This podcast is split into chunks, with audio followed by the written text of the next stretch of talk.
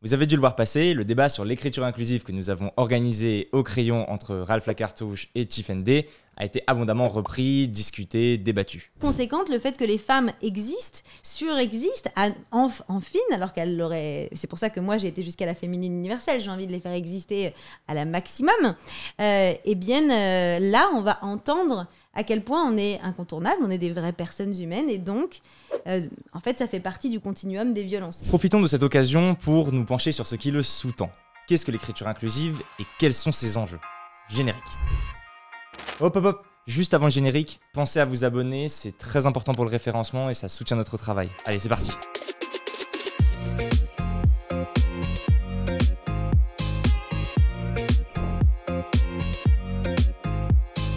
Alors, l'écriture inclusive, c'est quoi? C'est un ensemble de pratiques que l'on peut regrouper dans deux types d'usages. Des usages syntaxiques et des usages typographiques. Parmi les usages syntaxiques, il y a la féminisation des noms de métiers, l'usage de noms épicènes tels qu'élève au lieu d'écolier ou membre au lieu de collaborateur, et l'usage de nouveaux pronoms par exemple. Yel, tous, c'est le, etc. Mentionnons aussi parmi ces usages la règle d'un accord de majorité, par exemple deux hommes et trois femmes sont arrivés et ES, ou le fait de doubler pour dire celles et ceux.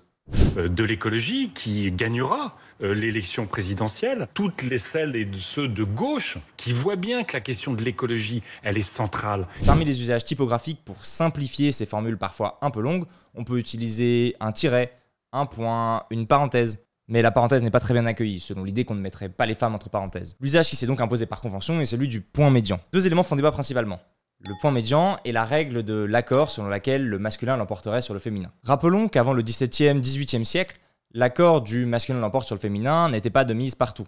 Corneille dans Polyeucte ou Racine dans Athalie utilisent d'autres types d'accords, des accords de proximité. Surtout j'ai cru devoir aux larmes, aux prières, consacrer ces trois jours et ces trois nuits entières. Mais parmi les premiers, le linguiste Vaugelas affirme que le genre masculin serait le plus noble en se basant sur le latin ce qui fait peu à peu évoluer la règle. De l'autre côté, le point médian briserait la fluidité de la langue française et serait compliqué à lire pour des personnes ayant des dyspraxies orthographiques. Pourtant, les mêmes personnes qui se plaignent de cela peuvent, par conservatisme, refuser que l'on fasse évoluer l'orthographe de mots tels qu'oignon que personne n'écriait en prononçant le i. Parmi les réfractaires à l'écriture inclusive, il y a ceux qui sont attachés par conservatisme à la langue et qui regrettent peut-être qu'on ne maîtrise pas tous le subjonctif comme Stendhal. D'ailleurs, ce ne serait pas au soutien de l'écriture inclusive de faire évoluer des règles depuis longtemps établies. Quelle serait leur légitimité? Ma réponse, c'est que c'est l'usage qui tranchera.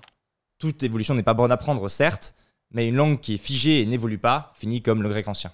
Le français évolue. Quand on lit les laits de Marie de France, on y comprend en goutte parce que la langue a changé. Modifier la langue ne sape pas un héritage, il crée un nouvel héritage. Quant à la féminine universelle utilisée par Tiffany c'est un exercice de style. D'ailleurs, plein d'auteurs français reconnus s'y sont essayés. Céline, Boris Vian, Georges Perec et Lou Lipo, Raymond Queneau et ses exercices de style. D'ailleurs, les 50 manières de raconter une même scène décrite dans les exercices de style de Queneau montrent bien que la langue, la manière dont on écrit quelque chose, a une influence sur la représentation qu'on se fait des choses. Et c'est une bonne transition avec la question de la sémantique. Parce que les questionnements liés à l'écriture inclusive sont principalement soulevés pour des questions d'ordre sémantique et philosophique, à mon sens. Pour la partie sémantique, on peut arguer que le masculin ne renvoie pas forcément à un homme et le féminin à une femme.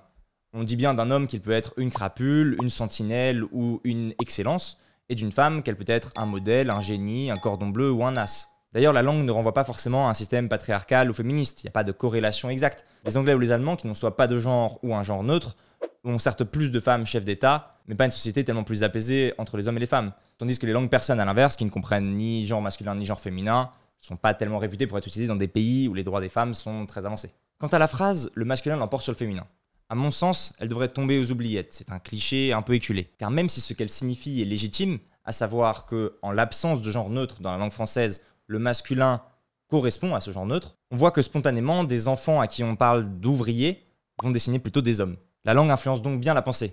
Relisons 1984. En réalité, ce qui déplaît dans l'écriture inclusive, selon mon interprétation, c'est moins l'évolution de la langue en tant que telle que la réalité politique qu'elle décrit ou auquel on aspire derrière. Si on conteste le pronom yel, c'est moins pour contester le pronom en lui-même que l'existence ou la légitimité de la non-binarité. Ainsi, les contempteurs de l'écriture inclusive s'en prennent-ils probablement plutôt à la figure d'une Julie, 21 ans, rebelle qui pense réinventer le monde parce qu'elle a entendu parler de féminisme dans un média progressiste sur Instagram?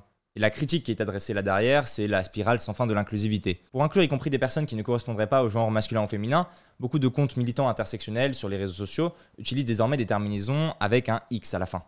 Par crainte d'être trop exclusif, on en viendrait à vouloir inclure coûte que coûte. Mais s'opposer à une démarche visant à inclure, ce n'est pas forcément exclure. S'opposer à inclure, ça peut être maintenir un statu quo. Or, dans la langue, le statu quo pourrait être considéré comme la démarche la plus logique. Si on ne met pas le doigt précisément sur le manque d'inclusivité, peut-être celui-ci serait-il moins remarqué.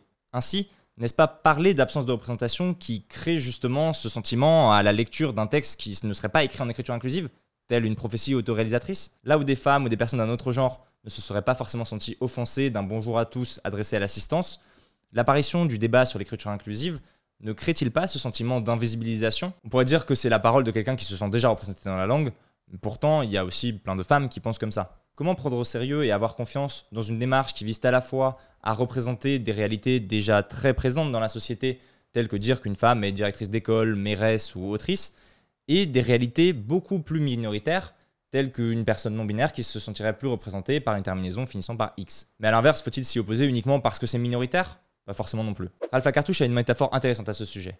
C'est parce que l'homme a réussi à mentionner la forêt sans baptiser chaque branche qu'il a pu en sortir. Quant à la féminine universelle utilisée par Tiffany il faut la distinguer de l'écriture inclusive. C'est une pratique, une expérience linguistique bien particulière qui a sa visée politique, faire exister plus fortement et plus visiblement les femmes. Mais c'est une expérience linguistique. Pour que notre société fonctionne bien, il faut que les individus s'y sentent bien. Cela pourrait devoir passer par une meilleure représentation. Mais de toute façon, c'est l'usage qui tranchera et c'est sans doute très bien comme ça. Et vous, vous en pensez quoi? Dites-le nous en commentaire. Gardez à l'esprit aussi que je n'ai traité ce sujet qu'en surface. C'est les bases, quoi. C'était le dernier épisode des bases. Il y a plein de nouveautés qui arrivent à la rentrée au crayon. Les formats évolueront. Restez à l'affût, ce sera très intéressant. C'était le dernier épisode des bases. C'était Jules pour le crayon. Maintenant, sortez d'ici. C'est la fin de cette vidéo, j'espère qu'elle vous aura plu. N'hésitez pas à nous le faire savoir en commentaire, c'est toujours précieux pour nous. Et puis surtout, abonnez-vous à la chaîne du crayon et activez la cloche, ça soutient notre travail. Merci.